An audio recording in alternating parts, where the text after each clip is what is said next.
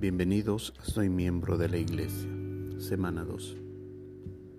En el anterior podcast vimos la queja. En esta ocasión veremos cómo ser miembro, parte 1. Para ello, tocaremos dos puntos. 1. Ser miembro de la iglesia significa que todos somos parte necesaria de un todo. Una de las secciones más extensas que habla sobre este tema se encuentra en los capítulos 12 al 14 de Primera de Corintios. En el capítulo 12, Pablo usa la metáfora de un cuerpo con muchos miembros para representar la iglesia. En el capítulo 13 establece que el amor es la actitud y la central que deberían tener todos los miembros. Por último, en el capítulo 14 vuelve sobre la iglesia en Corinto y sus problemas, por qué no habían comprendido el concepto de ser miembros. Queridos hermanos, los miembros de una iglesia conforman un conjunto y son parte esencial de la misma. Por esta razón el apóstol Pablo desarrolla la metáfora del cuerpo. Él dice, algunos son ojos, otros oreja, algunos son pies y otros las manos. Y concluye, porque así como el cuerpo es uno y tiene muchos miembros, pero todos los miembros del cuerpo, siendo muchos, son un solo cuerpo. Así también Cristo. Hermanos, ser miembro de un mismo cuerpo significa que somos diferentes, pero trabajamos juntos. Piense un momento en lo siguiente. En un club pagan a otras personas para que hagan el trabajo.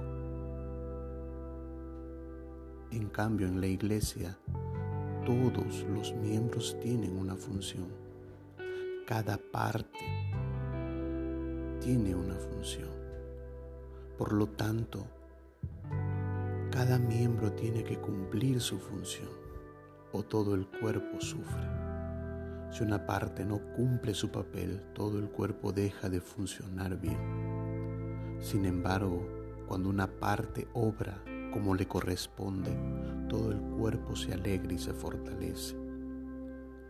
Por ello, si uno de los miembros sufre, los demás comparten su sufrimiento. Y si uno de ellos recibe honor, los demás se alegran con él.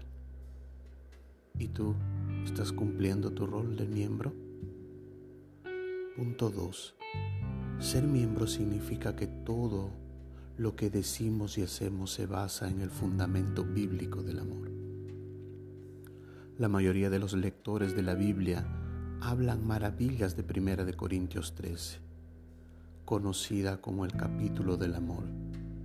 Se lee en las bodas, lo usa el esposo o esposa para declarar su amor, se predica para declarar el significado más profundo de ágape, el amor incondicional aunque no tiene nada de malo usar Primera de Corintios 3 en estos contextos.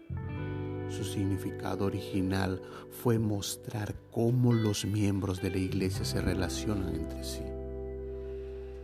¿Te imaginas la lectura de Primera de Corintios 13 en una reunión tensa y llena de resentimiento en la iglesia?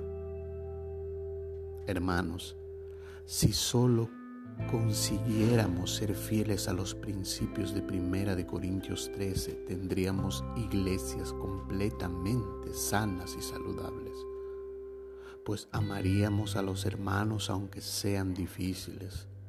No solo oraríamos o animaríamos a nuestros pastores y líderes cuando hacen las cosas que nos agradan, sino cuando hacen las cosas que no nos gustan no solo esperaríamos a servir en la iglesia cuando los demás cooperan, sino serviríamos aún sabiendo que somos los únicos que colaboran.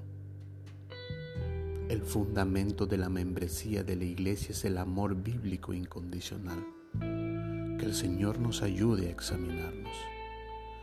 Dios mediante nos vemos en el siguiente podcast. Que Dios los bendiga.